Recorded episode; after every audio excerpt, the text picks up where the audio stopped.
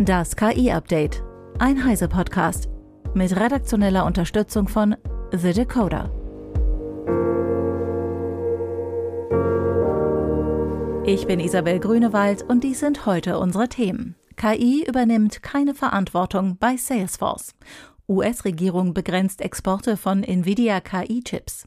Google rollt generative KI-Suche in weiteren Ländern aus und Nutzerdaten fürs KI-Training bei X. Das Customer Relationship Management Unternehmen Salesforce integriert zahlreiche KI-Dienste in seine eigenen Angebote und bietet seinen Kunden verschiedene spezialisierte Sprachmodelle an. Das macht neue Richtlinien notwendig. Darum hat Salesforce jetzt eine Artificial Intelligence Acceptable Use Policy veröffentlicht. Darin steht unter anderem, dass KI-Systeme keine Entscheidungen mit rechtlichen oder wichtigen Auswirkungen treffen können.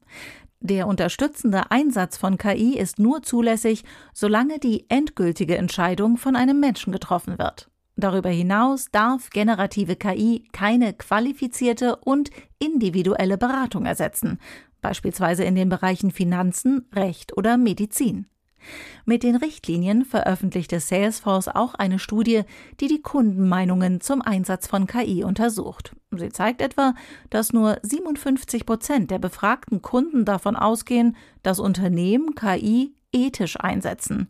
Und über 80 Prozent halten es für wichtig, dass KI-generierte Inhalte von Menschen geprüft und freigegeben werden.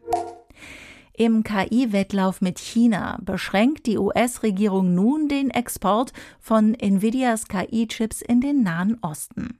Ab sofort muss Nvidia die Genehmigung der US-Regierung einholen, bevor es seine leistungsstarken H100 und A100 Chips an bestimmte Käufer im Nahen Osten exportiert. Max Schreiner von The Decoder erklärt. Obwohl die betroffenen Länder nicht genannt wurden, befürchten die USA laut einem Bericht des Guardians, dass Saudi-Arabien und die Vereinigten Arabischen Emirate die Chips an China weiterverkaufen könnten. Die beiden Golfstaaten haben in letzter Zeit ihre KI-Beziehungen zu China verstärkt und kürzlich Tausende der begehrten Nvidia-Chips bestellt. Angesichts des Mangels in China befürchten US-Beamte auch, dass staatsnahe chinesische Unternehmen KI-Systeme im Ausland trainieren könnten, so der Guardian. Fortschrittliche KI-Chips wie die von Nvidia sind für das Training großer KI-Modelle wie ChatGPT unerlässlich. Da künstliche Intelligenz für die Wirtschaft und auch für die nationale Sicherheit immer wichtiger wird, entwickelt sich ein Wettlauf um Rechenleistung zwischen den USA und China. Die beiden Administration hat bereits den Verkauf von Nvidias Spitzenchips nach China und Russland wegen Sicherheitsbedenken verboten und das Unternehmen hat daraufhin leistungsschwächere Varianten entwickelt, die in China verkauft werden dürfen.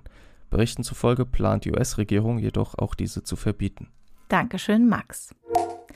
Google wird die generative KI-Suche Search Generative Experience, kurz SGE, in Indien und Japan einführen. Google-Chef Sundar Pichai hatte die Resonanz auf die SGE nach dem eingeschränkten Test in den USA kürzlich als sehr positiv bezeichnet. Laut Google bevorzugen insbesondere jüngere Nutzer zwischen 18 und 24 Jahren die KI-Suche, da sie komplexe Anfragen und Folgefragen im Dialog stellen können. Seit dem Start hat Google die SGE stetig verbessert, etwa die Geschwindigkeit erhöht und mehr Multimedia-Inhalte integriert. Mit Gemini arbeitet Google zudem an einer Gruppe großer KI-Modelle, die in Zukunft in der SGE und BART zum Einsatz kommen sollen. Gemini soll Text und Bilder generieren können, wird wohl auf dem Niveau von GPT-4 liegen und soll noch vor Ende des Jahres erscheinen. Ende September treten bei X, ehemals Twitter, neue Datenschutzrichtlinien in Kraft.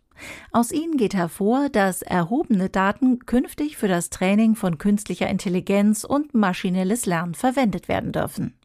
Martin Holland aus dem Heise Online Newsroom hat die Einzelheiten.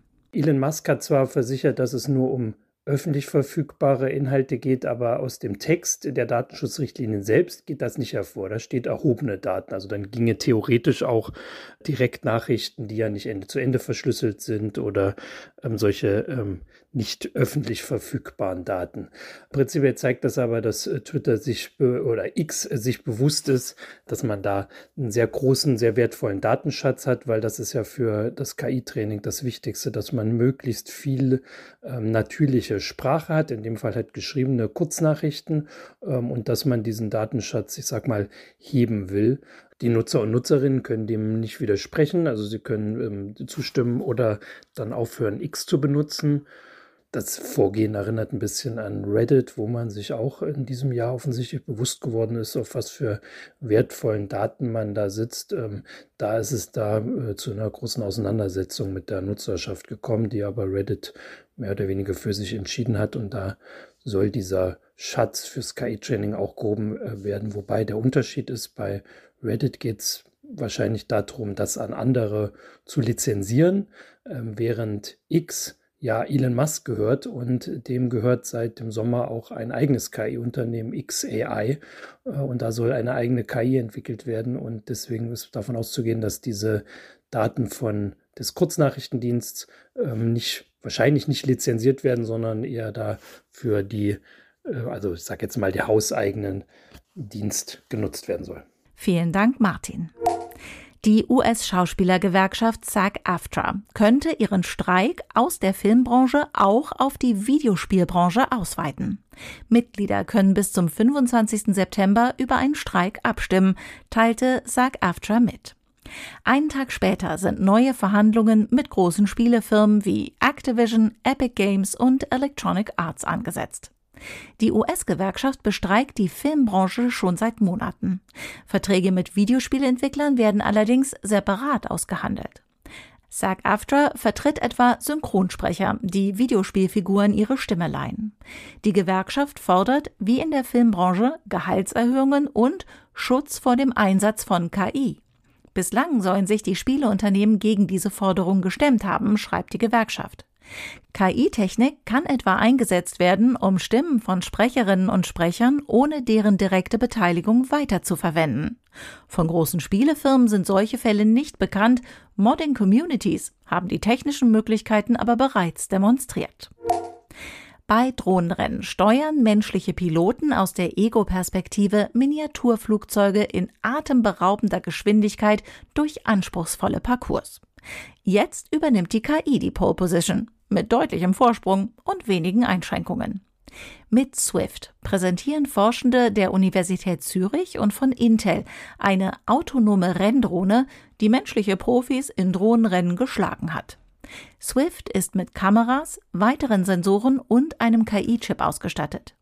Die Drohne schlug die menschlichen Profis in 60 Prozent der Rennen, da sie eine schnellere Reaktionszeit am Start hatte und engere Kurven flog. Swift wurde zuerst ausgiebig per Reinforcement Learning in einer Simulation trainiert und anschließend mit weiteren Daten, die mit der Drohne auf der Rennstrecke gesammelt wurden, verbessert. Es ist eines der ersten KI-Ergebnisse, in denen ein KI-Modell Menschen in einer Aktivität außerhalb der digitalen Welt oder eines Spielbretts schlägt. Gleichzeitig ist Swift ein Spezialist. Die beeindruckenden Ergebnisse kann das System nur auf den Rennstrecken leisten, in denen die Tore stehen, durch die das System fliegt. Außerhalb der Sporthalle würde Swift wohl direkt gegen die nächste Wand fliegen. Und zum Schluss noch der Hinweis, dass ihr als Teil der Heise Online Community das Heise Plus Abo die ersten drei Monate zum Sonderpreis für nur 6,45 Euro pro Monat bekommt. Damit könnt ihr nicht nur alle unsere Artikel auf Heise Online lesen, ihr könnt auch auf alle sechs Heise Magazine im digitalen Abo jederzeit mobil zurückgreifen. Nach Ablauf der Testphase ist euer Heise Plus Abo natürlich jederzeit monatlich kündbar. Dieses Angebot für unsere Podcast-Fans findet ihr unter heiseplus.de slash podcast. Das war das KI-Update von Heise Online vom 4. September 2023.